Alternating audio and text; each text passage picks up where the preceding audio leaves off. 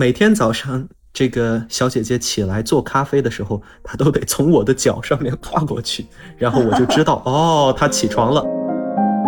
我当时就是脑袋睡在微波炉的旁边，这三个月就是如此度过的。哇！我们需要学习英语、意大利语、法语和德语。哇，那就是四门外语了。对于中国学生来说，没错。在我申请大学的时候，我跟我的母亲有这么说：“我说妈，我一定不会让你们付那么多钱去上学的。我呢，会让很多优秀的学院给我钱让我去上。我要为我自己，为我的家庭，我要争取到这样的待遇。”哦，听了好感人啊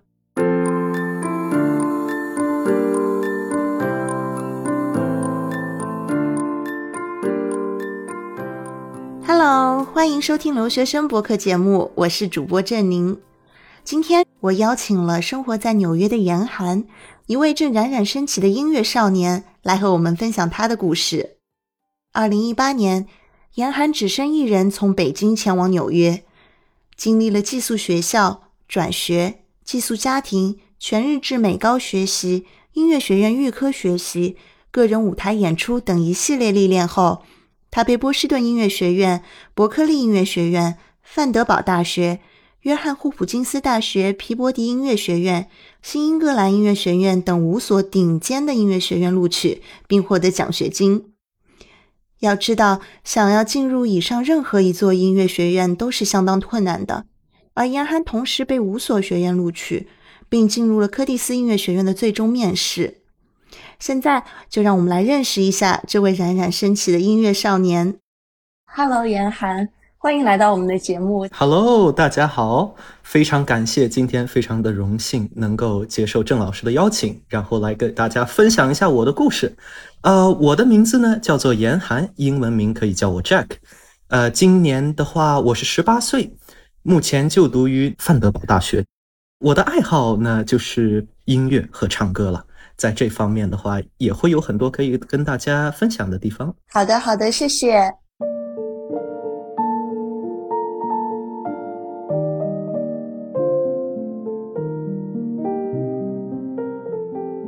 我们今天这档录制呢，其实是有时差的，现在应该是美东时间晚上。我们把时间线倒推到你出国留学的那一年，那年应该是二零一八年，对吧？对的，对的。那能不能跟我们介绍一下，在二零一八年，当时你是从北京来到美国的纽约就读九年级，留学前你是在国内国际学校就读，那你是大概在何时萌生了出国的想法？对此有什么样的考虑呢？哇，这个，哇，这是一个突然一下给到了给到了我一个非常非常。深刻的一个回想的 chapter 吧，开开启了我的一个 一一段真的是比较久远的回忆，记忆的盒子逐渐的被我被迫打开。对对，说到出国留学，说到跟美国的愿景和渊源，那其实真的是有有一段距离了。我第一次来到美国，来到纽约留学呢，其实是。在我五年级的时候，当初，呃，因为，因为我可以，我可以认为哈，至至少在我们之后家庭的聊天中，经常有出现这个故事，就是我的父亲呢，他比较，他比较，他是一位音乐家，在在此前，他是一位搞搞音乐的人，然后呢，他并没有太想让我和我的姐姐，就是。跟随他的脚步去做艺术生，他对我们呢有学术上的期望。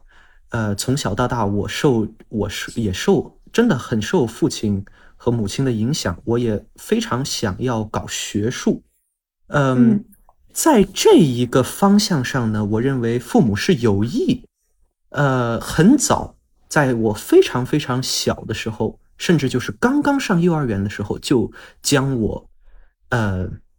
将我这个熏陶在了很浓重的英语环境之下，哎，嗯，就在非常早的时候就与外教啊、与英语、与英语学习和英语文化，我开始产生了非常非常深的一些接触。那么在五年级的时候呢，父亲跟美国这边的朋友，他们在也是在聊了关于想要送孩子出国留学之后呢，他的朋友们有对他产生这样的一个建议，就是针对我们低低年龄的留学生嘛，小留学生，他们有说这样的一个建议。当然，在那个时候哈，那其实是呃两千年的。二零一零年年代，对吧？天哪，就是上个上个年代了，没错，有将近十年之前。嗯，对，那个时候，对咱们的中国留学生，尤其是中国到美国的留学生，呃，大部分的学生呢，还是年龄比较大一点的嘛，对吧？毕竟那个时候的留学生群体还没有咱们现在这么这么广阔，就是人人数上哈，所以说。在那个环境下呢，我们有很多的很多的留学生先例，就是大学去镀金啊，甚至是硕士，对吧？博士以上来到美国进行学习。呃，我父亲的朋友呢，对他有这样一个建议，他就是说，如果你想让你的儿子能够非常好的、非常。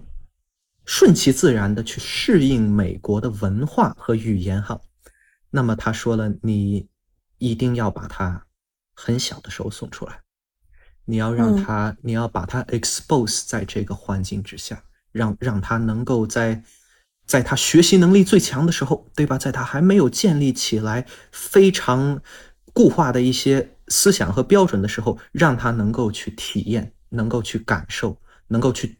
用身体去经历这种美国的文化和英语，所以呢，在我五年级的时候，呃，家长就决定把我送出来了。送出来了，当时是在纽约的长岛的一所私立学校上了一年的学。嗯嗯，在经历了一年的学习之后呢，我是真的爱上了很多，对吧？美国教育的，嗯。给我带来的一些很新颖、非常非常新颖的东西，就比如说没有班长、没有年级代表，对吧？没有课代表这些的设置。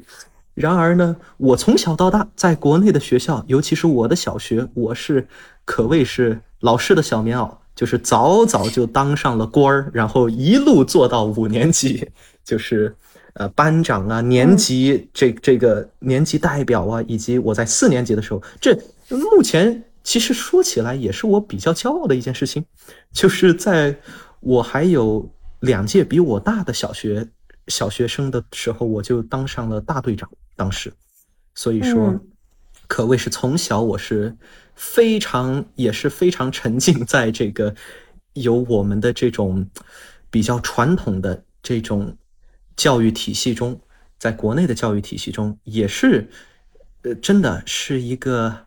非常不同的孩子，我会说，跟跟我五年级去了美国之后，嗯，不能说判若两人吧，但是那绝对是我在学习上，也是在人生经历上的一个非常大的转折点。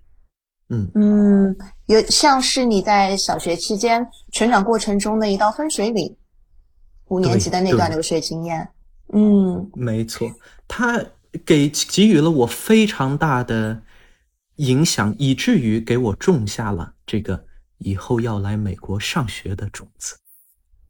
嗯，所以接下来在我回到了，在我回到了初中，回到了国内，进行了两年的这个国际初中的学习之后呢，还是选择毅然决然的在九年级的时候选择再次来到美国留学了。这个，嗯，呃，父母也会更加放心，因为我的年龄，对吧？比五年级开始大了一点，然而当时回来的原因，主要的一个原因也是因为父母的身份问题、签证问题，无法能够呃一直陪着小小的我在美国留学，所以我们决定了，也是这也是为九年级这第二次选择出国、第二次选择来到纽约种下了一个种子，也也打下了基础。谢谢你的分享，把这么久远的记忆再挖掘出来，梳理的很到位。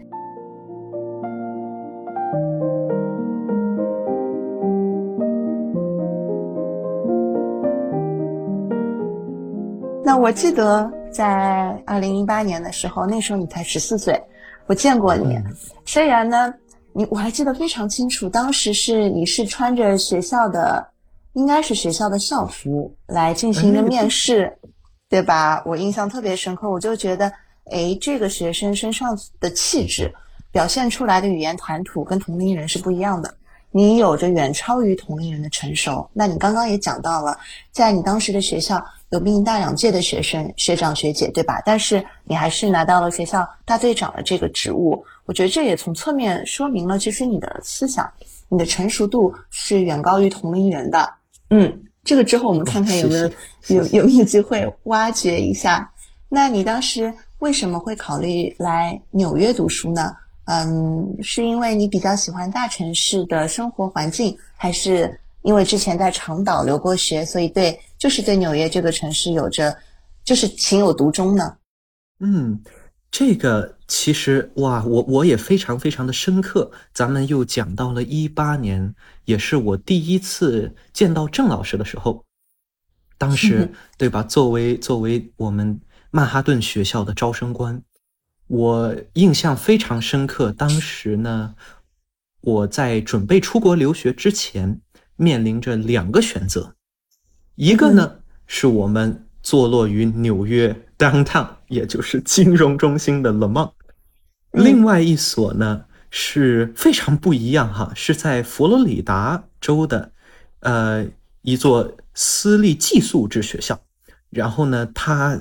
它的校园呀，campus 非常的大，有所有的对吧？这些体育设施和宿舍楼，但是呢，坐落在一个比较偏的地方，比较郊区的地方，真的就是在 highway 底下，在这个高速公路的边上。所以说，面临着两种非常不一样的学校，我当时在做出这样的一个选择。但其实，就我个人而言呢，选择纽约。以及选择了梦，对我来说并没有太多的迟疑。真的，从一开始，在我知道我能够拥有这个选项，我能够拥有这个机会的时候，我就差不多在内心里已经内定了，说我想要来这里。因为，哇，这其实说实在的，像。郑老师当时对吧？您给到我的一个这个小地图，折叠式的那个小地图，你还记得？没错，没错。我我后来一直把它留了两年，在在我在冷梦的时候，一直把它放在我的那个书桌柜的前面，在电脑旁边，因为每时每刻这样一个小小的东西，每当我看到它，每当我想要去探索它的时候，就像是我之后跟纽约这座城市。跟曼哈顿所打的交道一样，就它的每一个角落都充满了一种神奇的这种这种气氛，它它充满了无限的可能性，以及对吧？能够我记得非常清楚，当初来到冷曼的时候，我们宿舍所带领咱们参加的第一个活动就是登上北美最高的世贸大楼。哎，登到了我们当时应该是八十几层的一个，对吧？大型的观光厅，然后在我们坐乘坐这个高速电梯登到曼哈顿市中心上面八十几层的高楼的那那一刹那，当他们把所有的那些遮阳板打开，非常戏剧性的让我们看到了曼哈顿俯视曼哈顿这个城市的时候。我当初只能说，受到了无比的震撼，我受到了无比的震撼，就是这么一所充满了故事、历史与 wonders 的一个城市，嗯，实在是让我难以 难以放弃，对吧？这这么这么来之不易的机会，也是这么神奇的一种一种体验，哎，这是我选择纽约的原因。你知道吗？我要插一句个人主观评价。刚刚我觉得我在听书，我感觉你是一个说书人，你在给我描绘勾勒一幅非常漂亮的美国纽约 downtown 的场景。我的思绪也是跟着你回到了 downtown Manhattan。你刚刚说遮阳板打开的时候，我是闭着眼睛沉浸在这个回忆里的。你说的太好了，嗯，而且而且对呀，那天晴空万里，是吧？嗯。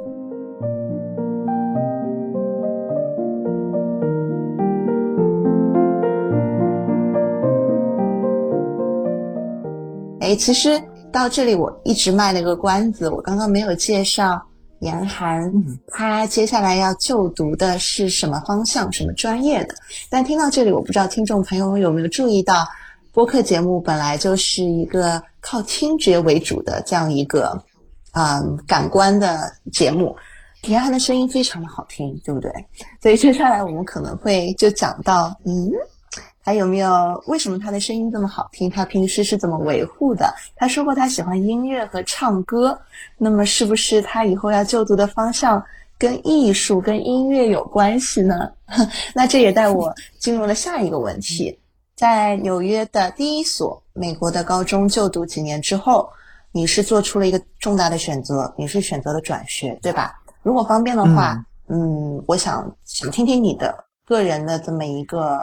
分析吧，就为什么你会决定要转学？OK，嗯，随着时间的推移，对吧？我们来到了二零二零年，这个这个我就不需要多卖多卖关子了，对吧？当初的话啊，一说到二零二零的话，那可谓是我在来到了纽约，并且体会了，对吧？这么。像我自己所说的这么神奇的体验，进行了两年之后，我就遇到了我真的我们这一代的留学生，对吧？这一代在曼哈顿的学生，真的是遇到了可能纽约历史上这将近，哇，我我得数一下哈，将近有五百年的历史，这这所城市的历史上所遇到的、所经历到的最。严重的一次封闭了，纽约市的封闭，在新冠疫情呢刚刚刚刚出现的时候，当时是纽约的三月份，然后因为主要的原因呢是大家都不知道这是什么，大家都从政府到医疗人员对吧，到呃从上到下，从学校到学生。没有人能够太清楚的去描述、去了解，说哇，它这究竟是什么样的一个病毒，对吧？我们究竟该如何治疗它？如何呃抵制它？如何防御它？那一切的一切都是未知数。所以说呢，在那个时候，我们当时还在冷梦，所剩下来的其实大部分的留学生哈，呃，也是机缘巧合。在三月份春假的时候，都已经回国了，都已经回到了，对吧？故乡，无论是咱们当时的巴西人啊、韩国人啊，以及我们的中国学生啊也好，大家在春假的时候都已经选择了回国。然而，恰恰就在春假开始的第一个星期，纽约宣布开始封锁了，学校宣布，对吧？开始停课了，开始转为网课了。呃，在那一段时间，我与其他几位，呃，选择留下在纽约的同学呢，我们度过了一段非常，真的又是一个非常奇幻的一一段时间，就是大家开始用宿舍里的一些剩下来的，对吧，粮食和零食，开始自己做饭，然后呢，开始 在宿舍内真的形成了一个小小的家庭，就。我们大家干什么都是一块儿，然而，对吧？因为之后的三个月的学习，一直到六月份毕业，都不用去学校了，所以说，大家就都在宿舍里进行着我们的这个衣食起居，呃，举行一些活动啊，不能像之前一样经常去曼哈顿，对吧？经常去布鲁克林，去纽约市的其他地方宿舍举行一些让大家。在一起去探索的活动，我们就只能待在对吧室内的环境里。嗯，那三个月是非常特殊的，是非常奇特的。但即使即使是在那种情况下，在那种充满了不确定以及很多生活和学习的正常轨迹被打偏打跑的一个情况下，我其实仍然非常的享受。呃，哦现在想起来，你还会用“享受”这个词？哦哟，我可能可能讲到我之后的一些经历，呃，咱们就更好去理解了吧。但是其实嗯现在想起来，以及当初我的在我的这个意识里的话，我从来到勒芒，我过去两年的九年级、十年级的高中，我从来到勒芒一直到最后选择离开的时候，我都没有留下什么坏的记忆。我我嗯真的真的是真真切切的，哎呀，非常非常怀念。说实话，还是嗯还是直到现在还是有一点怀念，嗯，当时的时光，因为我认为我把它体，我把那段时间的体会发挥到极致了。我记得非常嗯清楚，每周五去看电影，嗯。我永远是 我永远是在带队的，因为我最喜欢去看电影。我来的嗯。第一天的第一个下午，哦，不一定是第一天哈，但我记得就是嗯。我参加的第一个活动，宿舍外的活动，就是我们当嗯时的一位宿管老师带着我们去看的一部电影。然后我，大概有印象，应该是在 Battery Park 那个电影院。哎，没错没错。步，行前往。那天嗯对我们步行前往那里，而且刚好对吧？每次走呃向向 Battery Park 走的那段路呢，咱们就会路经，首先从华尔街出来，然后呢路过三一教堂，然后呢正好从我们刚才所提到的这个世贸大厦，哇，从世贸大厦的脚底下走到 Battery Park 电影那个 Regal 电影院。是然后呢，我记得我两年的生活，这这条路啊，这段路啊，就真的真的代表了我在勒芒在曼哈顿生活的最深刻、最深刻的印象。无论刮风、嗯下雨、下雪，对吧？和嗯暑、呃暑假之前的日子，啊，充满了充满了无数的快乐的回忆。真的，说实话，这个嗯我我是我是发自内心的。之后呢，我们有跟许多对吧，呃，仍然在学校的以及离开了学校的一些同学，大家也都还有来往，也都还有聊天。嗯、那么就我而言呢，我确实可能是比较比较奇特的一个人，但是我回想起来，我的高中前两年真的是充满了充满了享受，这个是我会嗯我会永远记住的。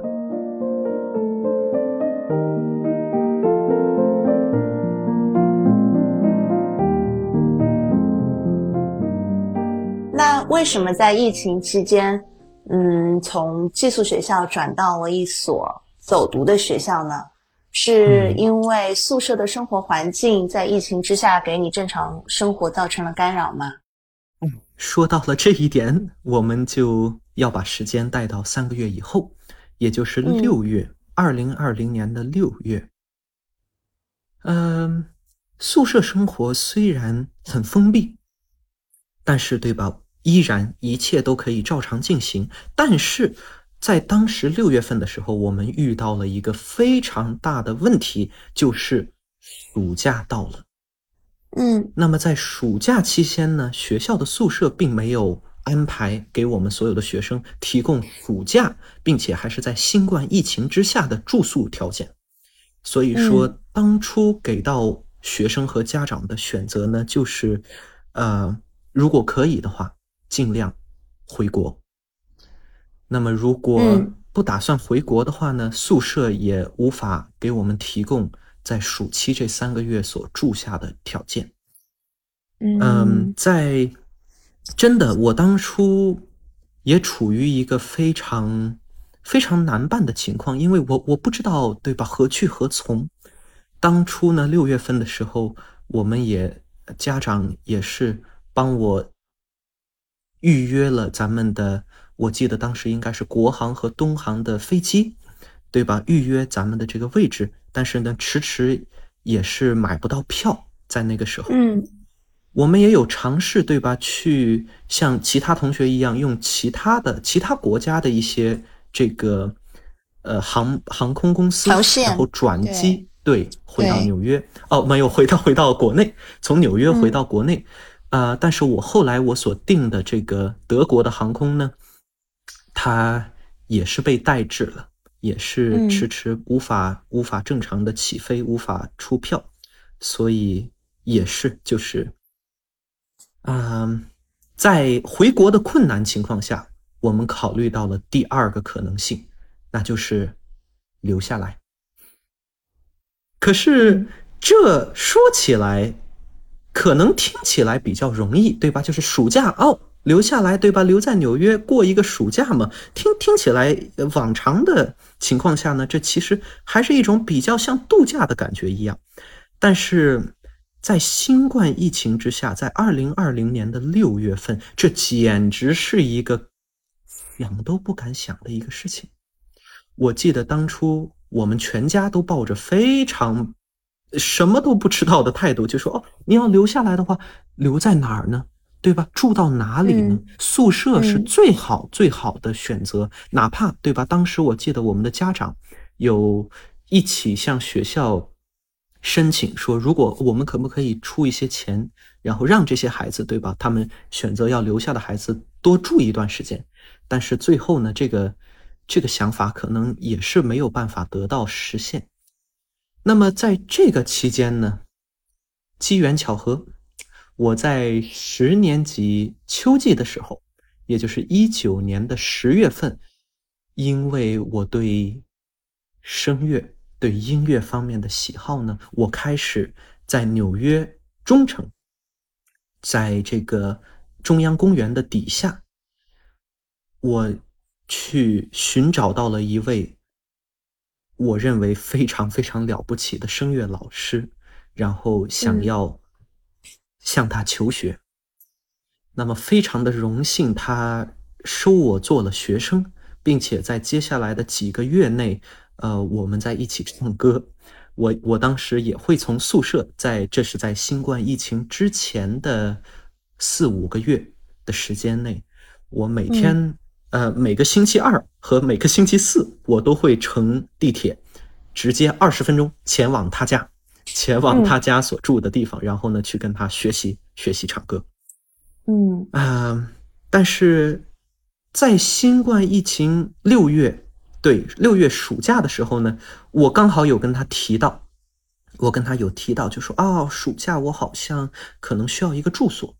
然后呢，也就是这么一句话，呃，听的人呢上了心，他真的上了一点心。然后他帮我找到了他的另外一位学生，是一位姐姐，嗯。大学毕业了，硕士毕业了，并且他在曼哈顿工作，但同时呢，也是在与我的老师学习声乐，所以我们同门的一位学姐，嗯，我的老师就向我推荐了他，说，哎，他刚好也有在找一位助课，所以说你们是否可能，对吧？能你能够与他合租呢？这个暑假的时候。嗯完了之后，最后的发展就是呀，我与我的学姐，我们进行了三个月的合租，我能够寄宿到她的这个 studio 里面，然后，嗯，在暑假的这三个月内呢，呃，开启了其实是我在纽约度过的第一个暑假，因为暑假大家多数都会选择对吧，回国或者去旅游啊，或者去进行一些学习项目啊。嗯，其实我也不例外。我在十年级的这个暑假呢，我申请上了哈佛的夏校，是长达七个星期的项目。所以原来的愿景，本来的愿景是非常好的，七个星期啊，我可以住到波士顿，我可以住到哈佛，对吧？去体验那所大学，去体验那个城市，去好好的搞一些研究和学习。那是多么对吧？多么激动人心的安排呀！结果呢，在四月份的时候，项目通知我们转成全部转成线上，转成网课。所以我接下来接呃经历了七个月痛苦的七个星期痛苦的网课。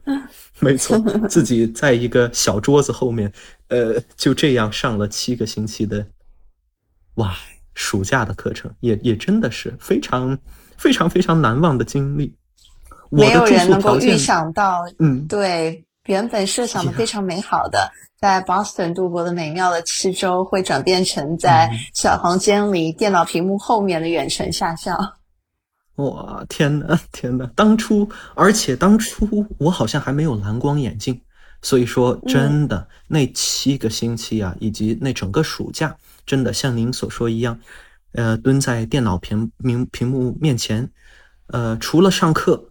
就是做作业，就是对吧？上课就是研究，那实在是，实在是给我身体上，我感觉也带来了很大的压力，在那一段时间，并且我当初的住宿状况哈，我与这位姐姐，她所居住的是在 Queens，在皇后区的一个小小的 studio，嗯，用咱们的话来说的话，估计整个房间。能有二十多平米，就就很不错的，很不错，很不错。那是非常小，很小的一个区没错。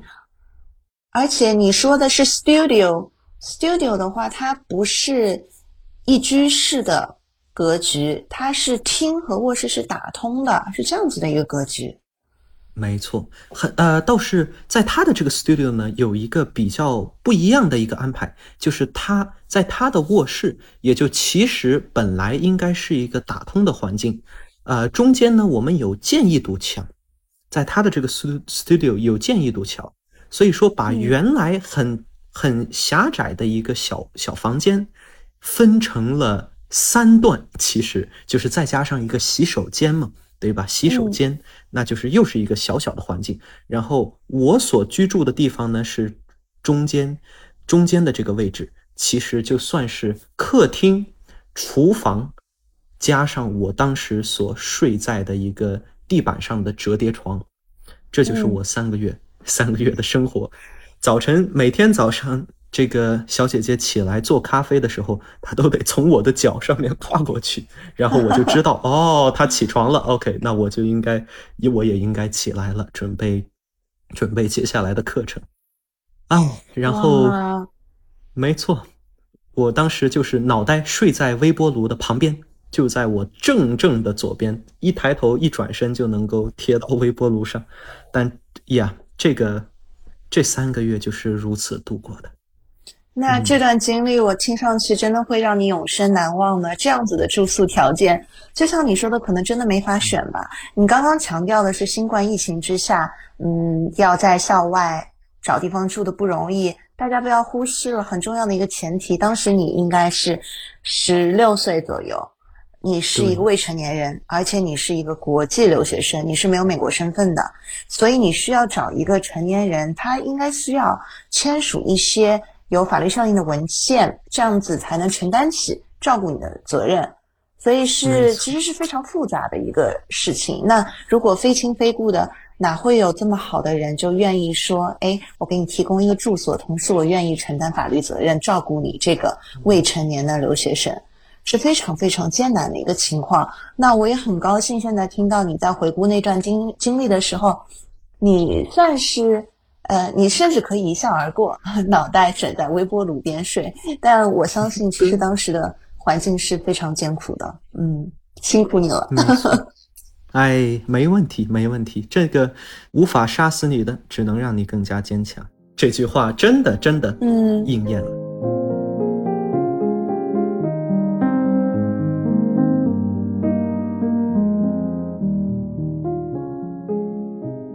当时还是暑假期间嘛，那最后你是转学到一所 day school，是什么时候开始申请转学的呢？当初我记得我的母亲呢，她她有对吧？她有接下来在看，就是说可否呃继续在纽约上上学的情况，我们有在看这方面。因为我的老学校呢，在我离开的时候，当时。因为新冠疫情的缘故，有许多非常优秀的老师，嗯，也一同离开了学校。所以说，其实也是一个无意间的一念之想，就我有我跟家长有在想，就说，哎，那我们是否能够看一看，对吧？其他的学校呢？是否在这个情况下，对吧？有有哪所学校也可以正常运转，并且，对吧？在接下来的两年内，能够，呃，我也是对于学术上的追求，对吧？我也想要对趁这个机会可以更上一层楼呢？是否有这样的可能性呢？嗯完了之后呢，好像对吧，在妈妈跟您的聊天中，就介绍到了我们现在这所 Poly 学校的招生老师。嗯，那么对，跟跟刘老师开始 有了有了一些这个认识，真的就是在暑假的最后期间，也就是在八月份初的时候左右，我第一次与我们的招生老师产生了联系。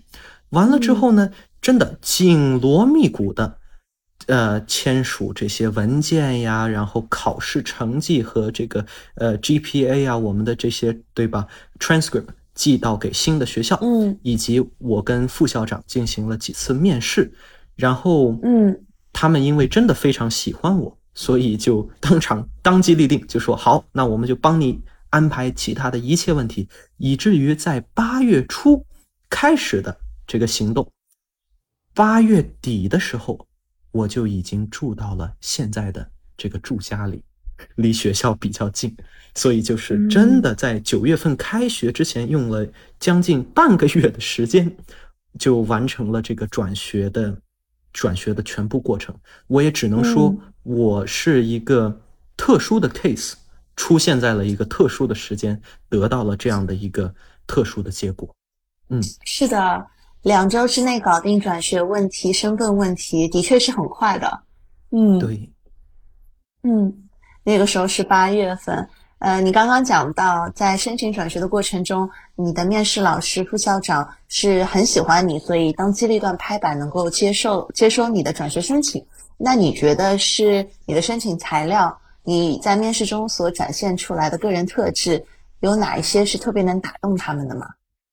嗯，我觉得的话，其实到目前为止，以及大学哈，以及我们说到一会儿大学方面的这个录取，从从从小到大，我的录取学校录取过程中，我认为最具备感染性的，就是我的面试，真的真的是嗯。我的面试，因为我这个人嗯。是一个比较擅长说话的人，我也想嗯。把我的一切特质从我的话语中、言谈话语中体现给对方。嗯。我认为嗯，对语言真的是我最得心应手的一个工具和媒介。嗯嗯，所以在这种的情况下，真的，我我是每一次面试都会把真心流露的流露给对方。然而呢，嗯同时我也能够感受到对方的真心是嗯是不是我所对吧喜欢的，我所认可的。那么嗯很幸运，在我过去的这几次呃面试当中呢，我真的可以说我们双方走出面试室都是非常有收获，也非常开心的吧。对，这个我嗯认为是，可能是，可能真的是我比较强项的一点。而且是非嗯常直观的。对，这个是也是对，也是一个非常简单易见的，对吧？从面试上很直接，能够体现给体现给双方，对吧？就是我们我们接下来的合作呀和这个学习呀、工作呀，会是什么样的一个状况，以及我是一个什么样的学生，什么样的人。嗯，在六月份的时候，对，其实二零二零六月份的时候，还有一个非常非常重要的事情。是什么呢那？么我们卖了这么久的关子，我接下来可以 来揭晓它了。也就是在六月份的时候呢，我成功进入了朱丽叶的朱丽叶音乐学院的大学预备项目。哇哦，这个项目呢，嗯对，它是它是一个非常非常有含金量，也是非常困难进入的一个项目，是非常 selective 的一个项目。然而，嗯我也是从最开始的时候受到了我们勒曼的一位音乐音乐生的学长，受到了他的影响。他当时处于这个预备项目之中，我也后来跟我老师的学习之中，刚刚学了四个月，心血来潮，我的老师就问了我一句，就说：“哎，你想不想报这个 pre college 啊？”然后我就说：“啊，当然了，it would be nice, right？那那样的话会很有意思。”我就会说了：“啊，对，确实确实很有意思。”当我那节课与老师上完那节课之后，从他的公寓门口走出来，走到曼哈顿大街上的时候，我突然出现了这种，这这这种一种 flashback，我就感受到了一种一一种非常脑子里快速的闪过了这个念头，就说哇，如果我真的能进入到 Juliet，哇，that's actually pretty cool，就哇，那真的真的会很了不起哎，我能吗？我真的可以吗？嗯，但是抱着一种纯属试试，并且真的就是比较纯粹的对于音乐、对于歌唱的喜爱的态度，我去申请了，我去进行了也是两轮、三轮的面试，然后呢，接下来与老师们的试镜、与他们的问答、与他们所上的私人的课，在六月份的时候。给予了我这样的一个，真的是一个意想不到的成果，就是我被朱丽叶的项目所录取了。嗯，那么这个项目后来在后来的日子，在尤其是在暑假期间，也是成为了我和我的家庭选择继续留在纽约上学非常大的一个因素。如果没有他的话，对我也，我也不一定 会真的选择想要在那个时间坚持留在纽约了。嗯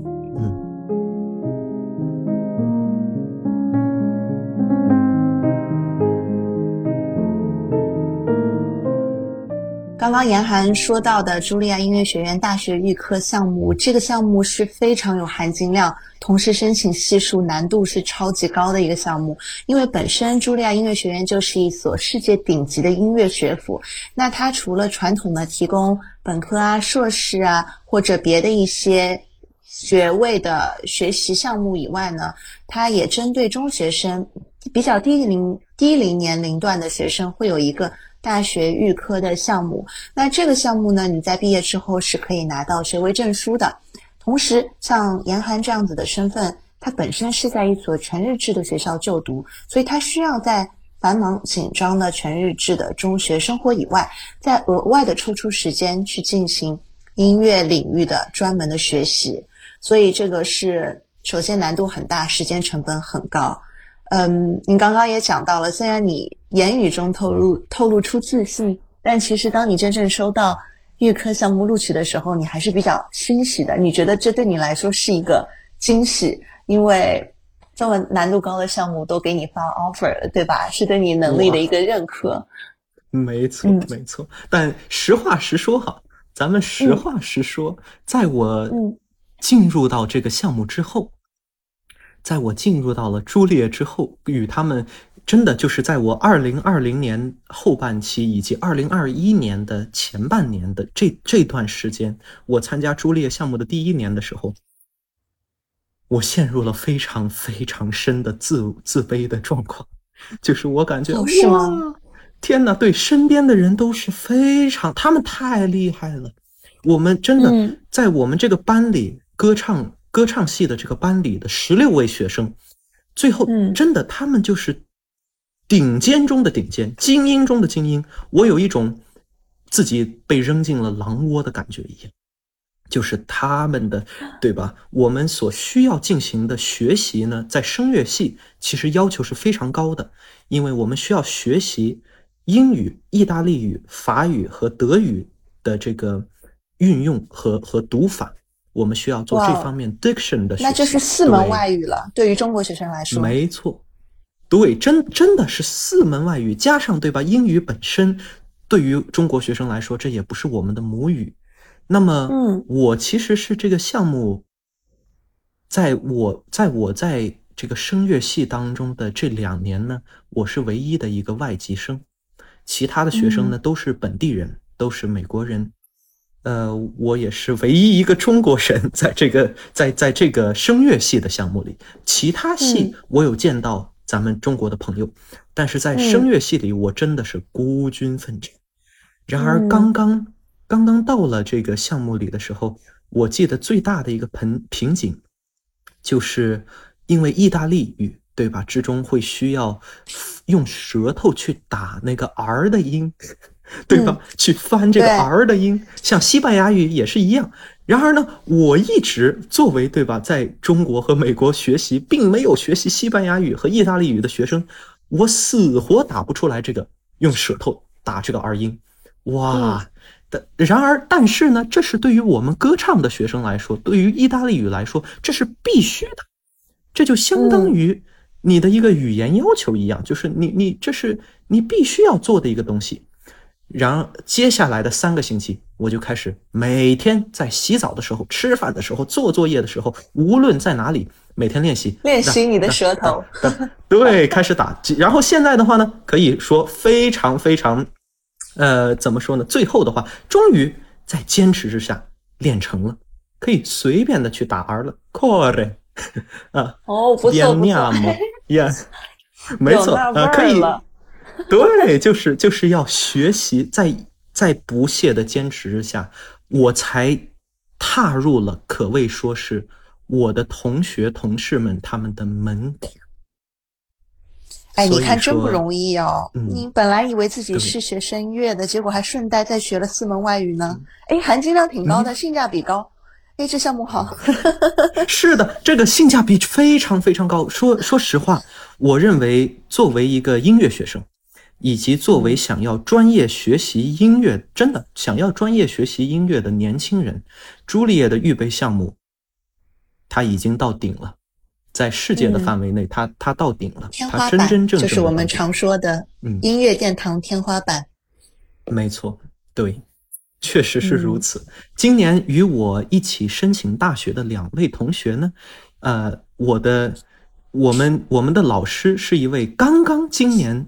过了八十岁生日的老太太了，嗯，我们的这位老太太也是我们声乐系的这个主任，她在毕业典礼的时候，两个星期前的毕业典礼，与我们与她的这些学生们与我们大家一起语重心长的说了一句话，就是此前你们是我的学生，你们是同学，此后你们就是同事了。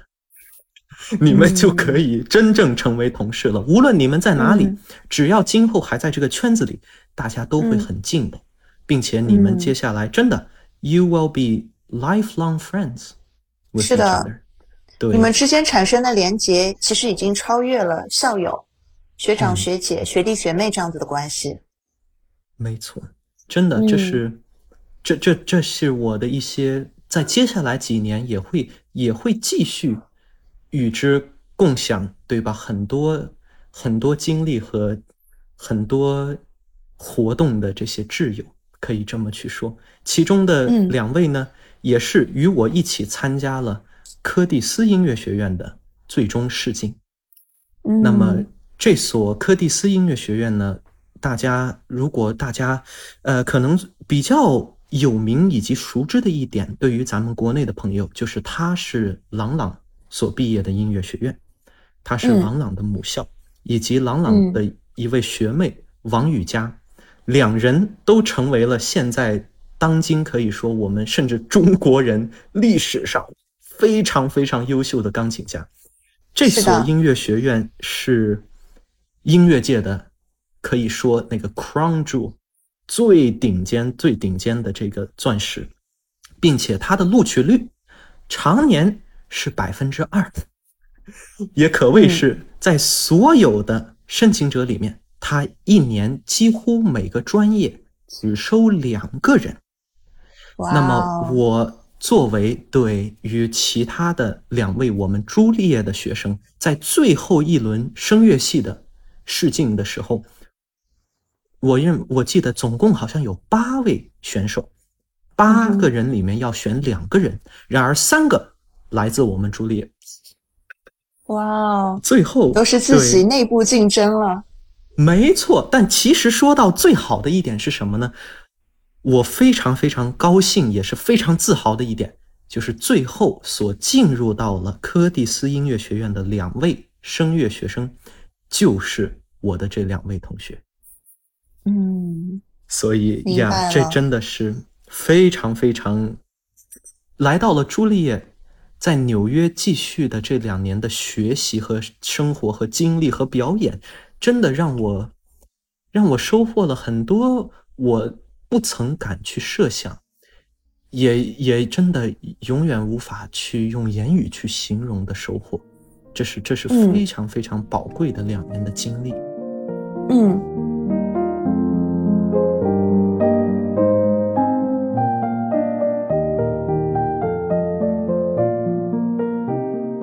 刚刚讲到茱莉亚音乐学院大学预科项目给严寒带来的收获，那比较直观的，我们就可以看一下严寒在今年毕业季他收到的大学的录取都有哪一些。刚刚讲到他进入了柯蒂斯音乐学院最终的面试，那在只有百分之二的录取率的情况下，能够参与这个钢琴家朗朗王羽佳的母校的最终试镜是非常了不起的一件事情。那除了柯蒂斯音乐学院以外呢，严寒还收到了新英格兰音乐学院的录取，对吧？这所音乐学院也非常的厉害，是成立于一八六七年，应该是美国成立最早的独立的音乐学院。那另外呢，大家比较耳熟能详的还有伯克利音乐学院，同样是坐落在波士顿地区的。那伯克利音乐学院呢，最近几年特别受中国面试呃中国申请者的欢迎，因为很多流行音乐人啊、歌手，比如说王某某艺人啊，都是 这些音乐学院的校友。嗯，除了王某某，还有王某的一个年轻的王源，嗯对吧？王源也是那边的。稍微小一点，对，是的，是的，比较受流行音乐家的欢迎吧，我感觉。那另外的话，就是我个人其实蛮喜欢的一所学校——约翰霍普金斯大学的皮博迪音乐学院，也是给你发了录取，对吧？而且还给你发了艺术成就奖奖学金。所以当时我会猜想你应该会进入约翰霍普金斯大学，因为它的综合排名比较高。我知道你的父母对于你除了艺术造诣以外，他们对于学术也是比较看重的。那如果看综排的话，Johns Hopkins 应该是一个非常受中国父母和家庭喜欢的大学，所以我当时就猜想你应该是接受了这个 offer，但是没有想到。你最终选择去的是范德堡大学，同样范德堡大学非常的优秀啊。那我想就是能不能跟我们讲一下，是基于什么怎么样的考虑，在这么多的 offer 之中，你最终选择了范德堡大学呢？对的，这个，嗯，又把我带回了一个月之前。对，真的就是每一个月 都有每一个月需要做的非常非常非常，呃，重大的说非常有决定挑战性的，对，决定非常有挑战性的工作。哎呀，三月份的时候，我是全力在准备柯蒂斯的这个最后一场试镜。嗯呃，完了之后，到了四月份就接下来，对吧？就开始要仿校，在五月一号之前就要选择决定大学了。那么，嗯其实最后说下来，呃，我所申请以及被录取的所有的音乐和艺术学院呢，其实都给予了我非常可观的奖学金。嗯，但是在这个比较之下，所给予我最多的，以及所所真正与我联系最深的，其实就归纳到了范德堡大学和霍普金斯大学。彼此，他们也都有、对吧？自己的这个音乐学院。那么霍普金斯的呢、是皮巴蒂，范德堡大学的呢、是布莱尔音乐学院。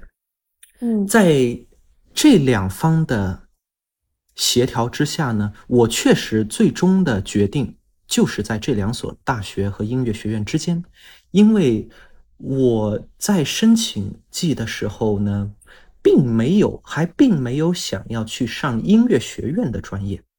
我其实对吧，哦一直以来像之前对跟父母有有聊过、有讲过的一样，我还是对学术上有很高的追求。我想要继续追求学术的对学习，所以之所以决定会放在范德堡和霍普金斯之上，是因为他们都是两所具有音乐项目的大学。嗯并且这两所大学都提供这个双呃 double major，甚至有 double 嗯。degree 的项目。那么在双学位对吧？和双专业的项目之下，我认为这是对我继续我专业的音乐学习，同时进行专业的这个学术学习和一个完整的综合大学体验来说，这是我最好的两个选择。在我最后走到了这个决定期的时候，嗯。啊，那么霍普金斯和范德堡的焦灼，真的真的 持续到了四月的最后一刻，就是决定前的那最后一个星期二，我敲定了，说 OK，我要选择范德堡，因为呢，我先后都有参观两所大学所在的城市和两所大学的校园。范德堡所给我最吸引的一点，就是他的人和他的校园。他的校园实在是哇，真的太大了，并且设备和这个条件应有尽有。他嗯给我最大的一点呢，就是在那边，在范德堡大学的，从老师到学生都充满了洋溢着一种快乐的气氛。嗯他们洋溢着一种热情、友好和快乐。嗯然后，在我的了解之中呢，范德堡的布莱尔音乐学院真的，他他提出了一个我无法拒绝的要求，两个其实无法拒绝的要求，一个是是什么呢？作作为音乐学生，作为他们的音乐学生呢，如果你想学其他的乐器，就比如说我们是声乐专业哈，如果你想学嗯钢琴、小提琴、作曲，对吧？萨克斯、萨克斯风，呃，你全部都是免费的。你想学的嗯任何一个乐器和专业，只要你是他的学生，你全部都可以免费去上，并且跟专业老师去预约一个小时、半个小时、四十五分钟，任你挑选，只要你的时间能够安排得了，他的一切嗯资源都为你所用。嗯，哇，这个这是一个听上去非嗯常有吸引力的一个、一个 offer 啊。没错，这这是我闻所 未闻的，在在其他的艺术学院哈，尤其像霍普金斯和皮波蒂的这个项目呢，呃，嗯你确实还需要交另外一份学费，对吧？在嗯在这个嗯跨专业学习当中，当然嗯参观了霍普金斯之后呢。我也非常的爱那所学校，说实话，对，参观了霍普金斯的大学和皮波蒂音乐学院之后，两边的老师其实对我都是非常非常热情的，并且他们是真心想要争取我，我也真心的非常喜欢他们两所学校。嗯但是后来呢，甚至对后来皮波蒂的音乐老师教授他他还邀请我参加他在纽约的这个表演。嗯，我们一起也做了很多音乐上面的这些探讨啊和和这个聊天，但是最终我说到了一点，我与他说到了一点，就是在我决定最终何去何从的这个决定之下呢，对我来说影响非常非常大，以至于对吧？两所学校我都我都很热爱，在两者没有极大的差别的情况下，我当时明确的告诉了我的这些老师们，对于我来说，可能最重要的一点一个因素，那就是奖学金了，那就是我接下来所需要承担的，对吧？这个经济上面的负担，因为我上的四年高中呢，实在是给我的家庭带来了很大的经济的压力，至少我是这么去想的。即使父母呢，他们非常明确的告诉我说：“儿子，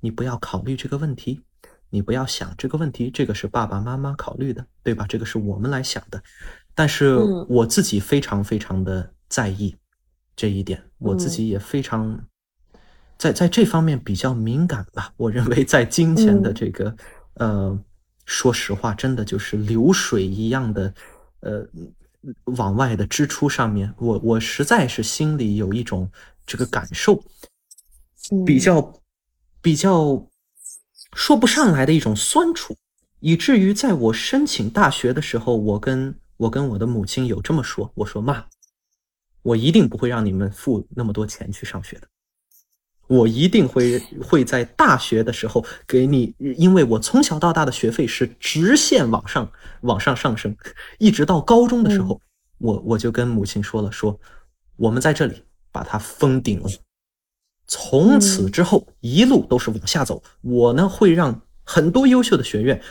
无条件，甚至对吧？给我钱让我去上，我要争取到，我要为我自己，为我的家庭，我要争取到这样的待遇。哦，听了好感人啊！你妈妈听到这番话，应该也是一边偷偷抹眼泪，一边又是脸上笑开花。有这么孝顺、这么懂事的一个儿子啊！嗯，也是，也是让妈妈受苦了。这段这这几年，说实在的，在我身上，对吧？在我身边。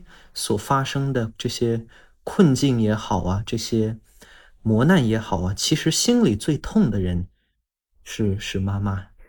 所以说，对我我可能对在在这里，我也想要，我真的想要感谢我的母亲。嗯，掌声掌声。对，无需多言，无需多言。没错，真的没有他就不会有。我走下来的这一切，一切的一切，父母都是我非常感谢我的父母，因为他们永远在支持我，无条件的在支持我的想法，哪怕对吧，在最黑暗的时候，在看不到未来究竟能发生什么的时候，他们一直支持着我，以至于最后我拿到了范德堡的全额奖学金，所以这也是我最终决定。说白了，跟范德堡的老师，在我记得很清楚，在最后的一次这个聊天的时候，因为当时他们给到了我非常非常高的奖学金，他们给予了我一个 likely letter，所以就是在正常录取之前，他们就给我提前。呃，算是提前告知了我我录取的这一点，想让我对吧？呃，真的真的真的明白明白，就是一个 internal notice，就给你一个意向书。嗯，没错没错，这份意向书呢来的真的非常是时候，因为在当初，因为今年的这个申请情况也是非常对吧？非常激烈，压力也都非常大，这份意向书。让我的心里有底了，真正的让我的心里有底了。他在三月底的时候，三月十几号的时候，在我刚刚参加完了柯蒂斯的最后一轮试镜，也就是在压力最高的那个点，刚刚过了之后，哇，这份这份书来了，并且紧接着第二天，就是我给予了我非常非常高的这个奖学金。那么在最后一次与范德堡的这个招生官聊天的过程中呢，我们已经像朋友一样了，因为我已经去参观了他们的校区，我也跟他一起聊天、吃过饭，然后握手之后，真的是特别特别热情的一个人哈。在我们最后一次聊天的时候，我就我有跟他说到，就说如果这个奖学金呢还能够有任何的空间的话。那对于我的决定会有非常非常大的帮助。然后他当嗯当初就在这句话一落，他就跟我讲了，就说：“哎，是这个问题嘛，对吧？如果这 是你考虑的问题的话，那我现在我就把你，我就再给你加怎么样？”然后我说：“嗯，可以吗？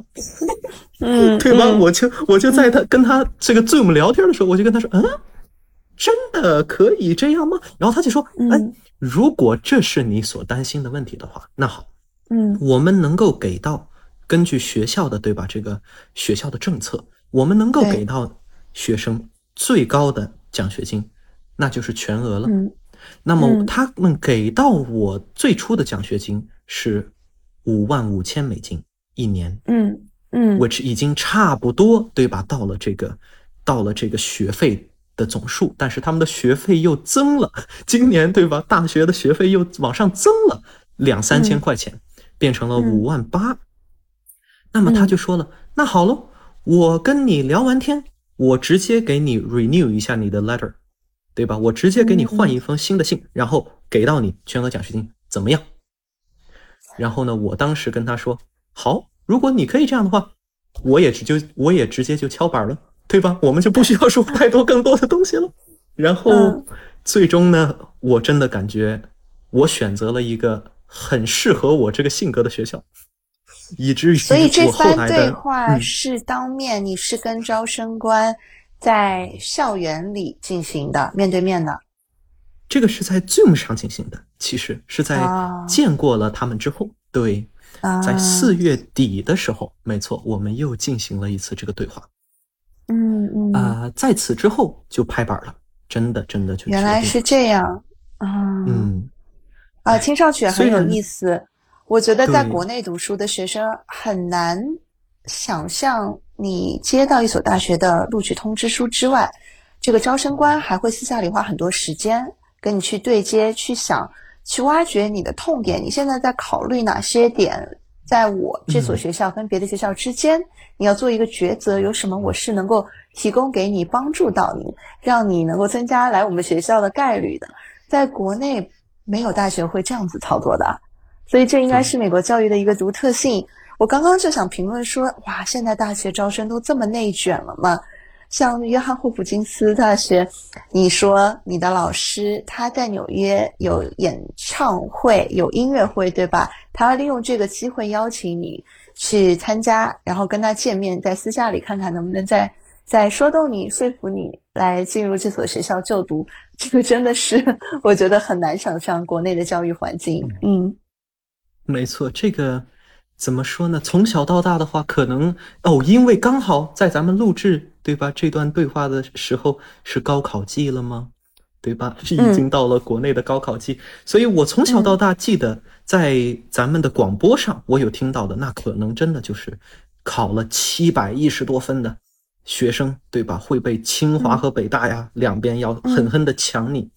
但是在美国的话，现在真的能够看到，对，确实，我认为至少从我的经验来讲，一所大学如果他找到了他真正非常想要拿捏住的学生的话，他会，他们会付出这些努力，真的会嗯付出这些努力去争取你。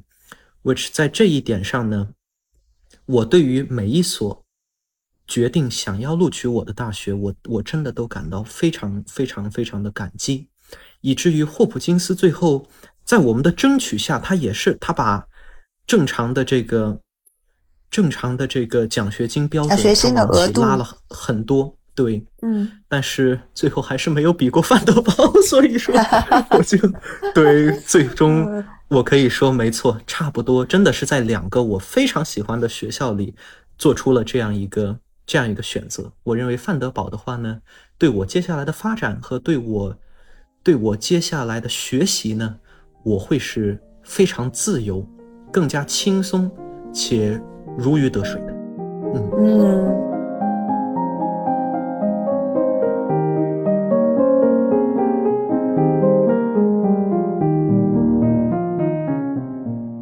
刚讲的都是一些比较光鲜亮丽的一面，是讲的是结果，对吧？就是今年申请季，你收获了哪些好的 offer？那么在这个好看的果实的背后，我们下面要聊一聊你付出了什么，你是如何耕耘的。那在美国读高中这些年，你能不能跟我们分享一下时间管理方面的经验？你每天的 daily routine 大概是什么样的？可以，我我想的是可以分为工作日，就上学日，周一到周五，平时要上学的时候，你大概一整天的时间安排表是什么样的？周末又是什么样的？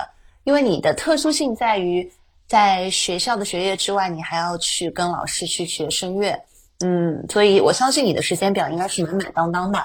呃，因为是播客节目嘛，现在没有办法很强的可视化，你扔给我一张表格，然后我这么一目了然的去看，能不能就是尽可能的用语言跟我描述一下你的时间表呢？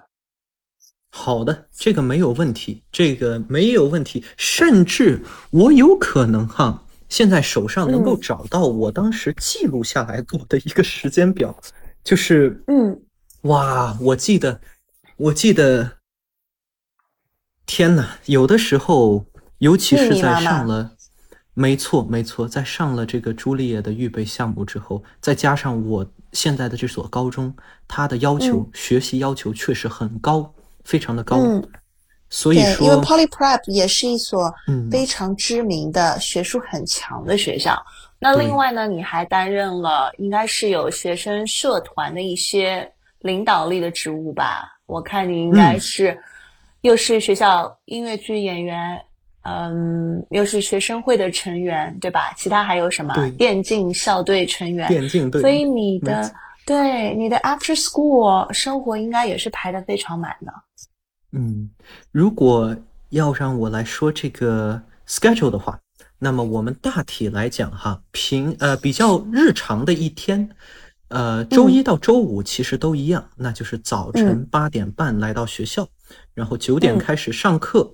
那 Poly 的课呢，跟其实跟冷曼挺像，就是他们比正常的课要长很多课时。嗯嗯 Poly 的一节课要七十分钟左右，所以说每天会有五节课的安排。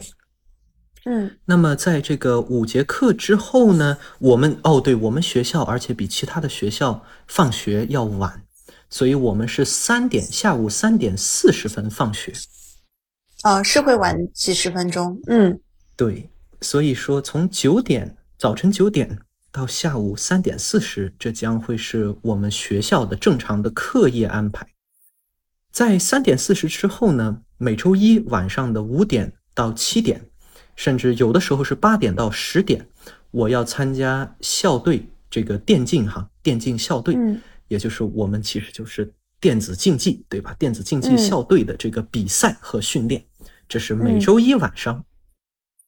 每周二晚上呢，一般情况下我要回到家之后，呃，因为我坐校车嘛，所以说每嗯。天其实早晨是、呃大概七点七点四十起床，然后呢下午是四点半到家，在校车接送我之后，啊，周二呢下午我就会安排练歌呀，对吧？练习我的歌呀，比如说一些法语歌、德语歌，那你就开始翻译，你就开始翻译，嗯然后你开始抠它的词儿，对吧？抠它的词儿，抠它的句，嗯然后开始背，没错，背这些东西，这这也是基础的练歌了。至于真正去唱的话呢，每天都要放将近半个小时左右吧，至少。嗯嗯，虽然这个不是非常的稳定，因为接下来咱们能够听到可能会被其他的一些东西打乱。周二一般是我没有太多课余安排的时候，周三呢，下午回来之后就要准备即将要跟朱丽叶的老师上作曲课。我有选修作曲的这个副业，所以对嗯需要上作曲专业的课。完了之后呢，钢琴课有的时候会安排在作曲课之后，或者会安排到周四。那么周三有的时候上完四点半回到家，上完作曲课，上完钢琴课之后，可能就会到晚上八点了，或者是八点半了。嗯，那么在这个情况下的话，周四一般是我的声乐专业课，那就要准备出来，对吧？充足的时间跟我们的老师进行声乐专业的这个歌唱课，算是一对一。嗯呃，完了，周五呢，在第一年和第二年的前半段的时候，我都是活在恐惧之中的，就是哦 no，明明天要去朱丽叶了，明天要回课了。说到说到回课这二字，可谓是任何的音乐学生，我感觉大家都是能够能够感同身受的。就是在回课之前的这种压力，这种这种压抑的感觉，是是非常非常恐怖的。但其实其实真正周六到了朱丽叶之后呢，也就释怀了，对吧？真正到那儿了之后就会释怀了。哦，那么这里提到了每周六呢，早晨八点出门，晚上八点到家，将近十二个小时，我需要从我嗯现在所居住的这个 Staten Island，也就是纽约的，对吧？最西最南部的这个区，呃，施坦顿岛，嗯呃，坐车前往朱丽叶音乐学院，每个星期六都要进行一整天的专业学习。所以说，可谓是在我转学来到 Poly 之后，我就没有周末了，我也一同失去了我的周六，失去了我的周末。周日是唯一可以所谓睡一会儿懒觉的一天。但是其实大部分的时间我还是对吧，要用来晚上有时候要跟电竞队，因为周一要比赛呀，所以说进行一些训练呀。然后呢，白天的时候那也是我唯一能够有精力、有时间好好的把时间付出到我的作业和我的很多大的 project 上面的时候。所以说，可谓我真的是这这两年没有周末，所以。呀，每天都是紧紧锣密鼓的进行的，嗯，我可以想象，听上去就是你的 daily schedule 都是 fully packed，嗯，对，而且这样还持续了很久，不是说一个月、两个月的突击时间，这个时间线很长，我们是按年来算的，啊，真的是很不容易，嗯。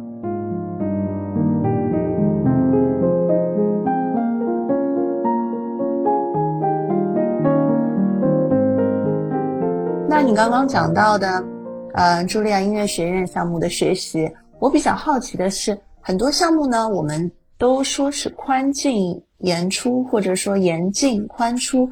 在你看来，这个大学预科项目啊，它的毕业标准高嘛？就是要怎么样的学生才能满足他的毕业标准？没错，非常非常的高。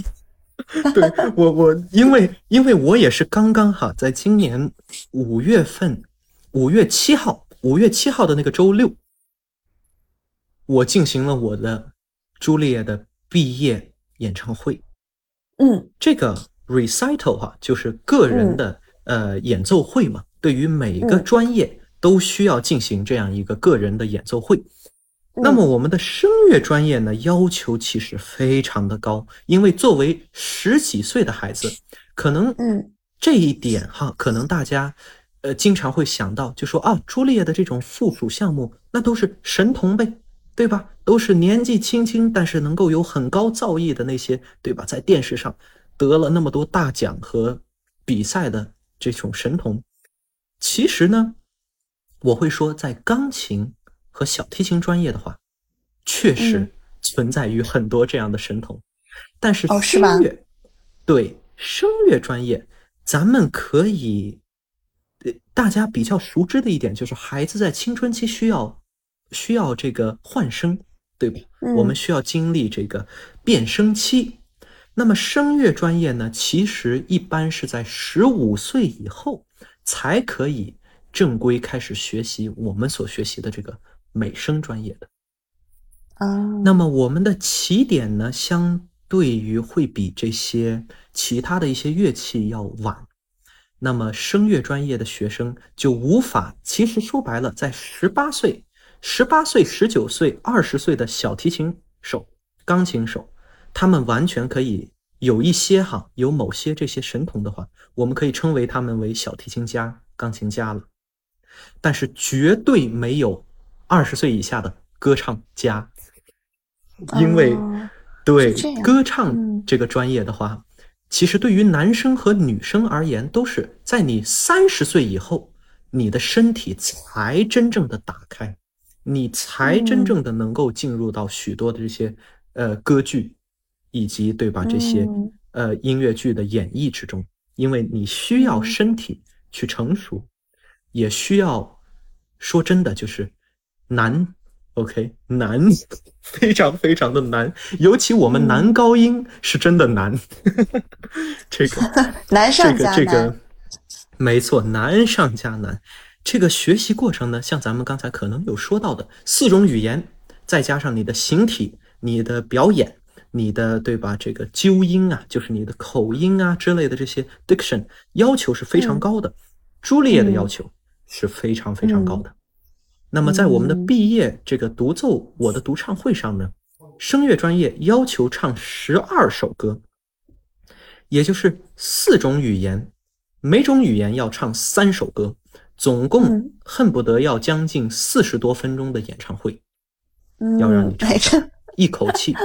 对，其实这个是非常困难的，这个真的对于十八岁的。小歌唱手来说，这个其实是比较困难的，嗯。但是 you did it, right？呃、y e a h yeah，luckily，luckily 我 didn't mess up，就是我我我即使是在我演唱当时演唱到一半的时候，我脑子里闪过那么一秒，就是 Oh my gosh，我可能唱不下去了，因为我累了，因为我感受到了、我累了，我因为对吧？我们唱歌的人嘛，乐器就是你的上的累还是心理上的对累？当时呃，都有。心理上其实，心理上其实提前一个星期就已经开始害怕了，就已经、嗯就已经那个劲儿已经那种紧张感已经过得差不多了。但是在我嗯唱到了中途一半二十多分钟的时候，我身体嗯上明显的感受到，哦哦，等一下，我我有点累了，我开始有点累了。哇，因为对我我当时记得，那我是在一首英文咏叹调，咏叹调嗯。就是比较难的一些独独唱的歌曲选段嘛。我在一首英文咏叹调结尾的时候，我突然感觉到，哦，需要需要休息一下，这个、嗯。这个嗓子哈，还有这个身体哈，站在台上这么二十多分钟，我感觉呃已经过了，就接下来我的状态就不是那个精力充沛了，我接下来就只哦会一路开始往下了，就对他的身体机能开始要往下走了。今天所以当时你一边一边嗯唱一边你有很明显的这样子的一个反应。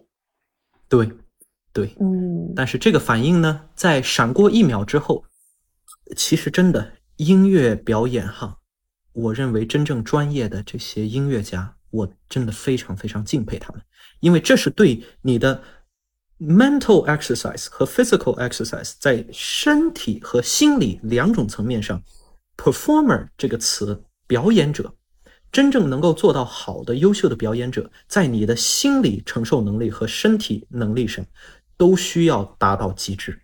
尤其只要你嗯站在舞台上，只要聚光灯打在你的身上，打在你的脸上，你嘴巴在动的那一每一秒、每一分、每一秒，你都需要做到非常的专注。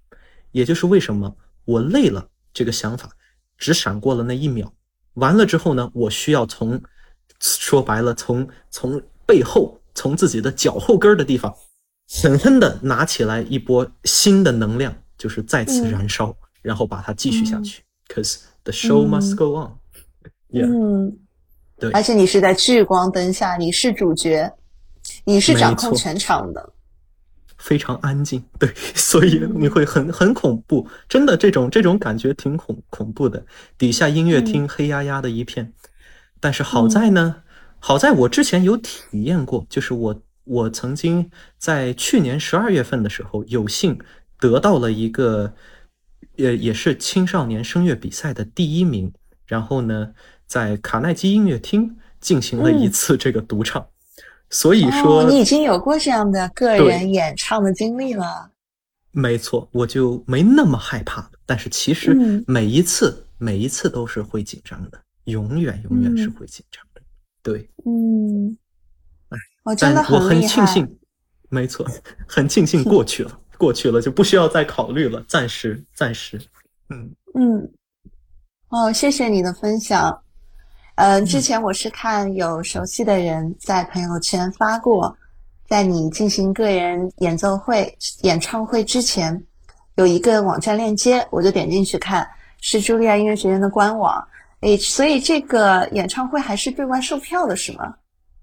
啊，我们的演唱会呢，呃，不会对外售票，就是大家是可以免费去看的。嗯，哦，这是不对外售票的。嗯，对，因为要售票的话，他们他们就该给我们钱，right？他们就该配我们了。对对，但是没有这个纯属是给到大家的。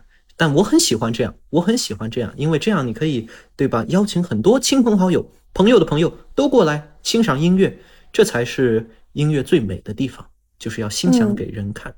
嗯，嗯，要是你爸爸妈妈、你的姐姐能够在就好了，对吧？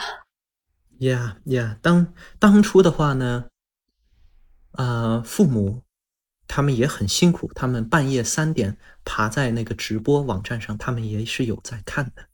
我很嗯高兴的一点就是，在我的演唱会的最后，我准备了一首特殊的中文歌。真的，对吧？除了在我们的毕业生里，除了我还真没人能干这个事儿。但是恰嗯恰恰恰，我跟我的这个老太太，我们的主任商量了之后，他允许我特殊的演唱一首中文歌，并且我认为那首歌是我演唱中，即使是在对吧，我演唱了前面很多首非常难的作品，作为最后一个压轴登场，对，四十多分钟。哎，没错，在最尾最尾的时候哈，我很高兴，因为我作为一个中国人，唱了这么一首中文歌，全程我把它演绎好了，我并没有受到任何的这个身体上面的影响，我最后一首歌还是好好的把它唱出来了。我认为这个对于对于我这几年求学来说，对于纽约给我带来的这些众多礼物之中。这可能是最让我难忘的，也是我认为最重要的一点，就是把我们的音乐带给大家，带给外国人，带给没有听过他的人去去分享，去感受，并且在我演唱这首歌之前呢，我也有特殊的，呃，给大家解释了一下这首歌是献给大家的，如何献给大家的。哇，太美了！听你说的这番话，嗯。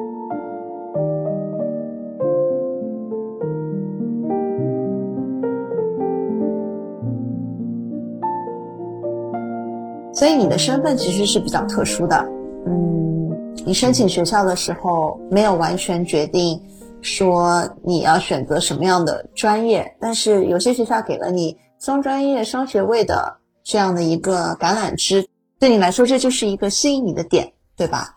嗯，没错，没错。那就目前在你看来，开学之后你会同时开始。偏学术的学习以及声乐方面的继续学习，是这两这两条线是同时并进的。是的，我现在呃，目前呢，在现阶段的话，我的初期的想法就是，我可能想要学习嗯哲学，或者是这个 international relation，就是国际关系学习，国际关系，或者对是 pre law。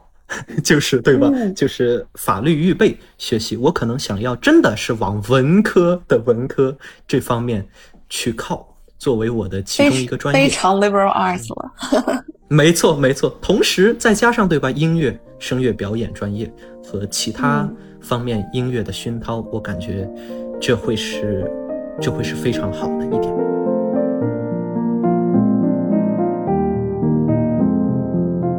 那今天时间也不早了，耽误了你这么长时间。我知道你也是身体也处在一个恢复期啊，所以我想再一次的感谢你，严寒抽出时间来做客我们留学生的播客节目，跟我们分享你的求学故事和心得感悟。那另外的话，再次恭喜你斩获了这么多的名校录取。那我在这边也祝愿你前程似锦，好吧？谢谢你，谢谢。谢谢郑老师，没有，真真的是我的荣幸，能够能够跟您聊这么久的天，对吧？然后，啊，也是讲一讲我自己的故事，同时对咱们的对吧听众朋友呢，多多少少我希望能够有一点点的帮助，这这真的是我的荣幸。然后非常感谢您的时间，对，这个是非常重要的。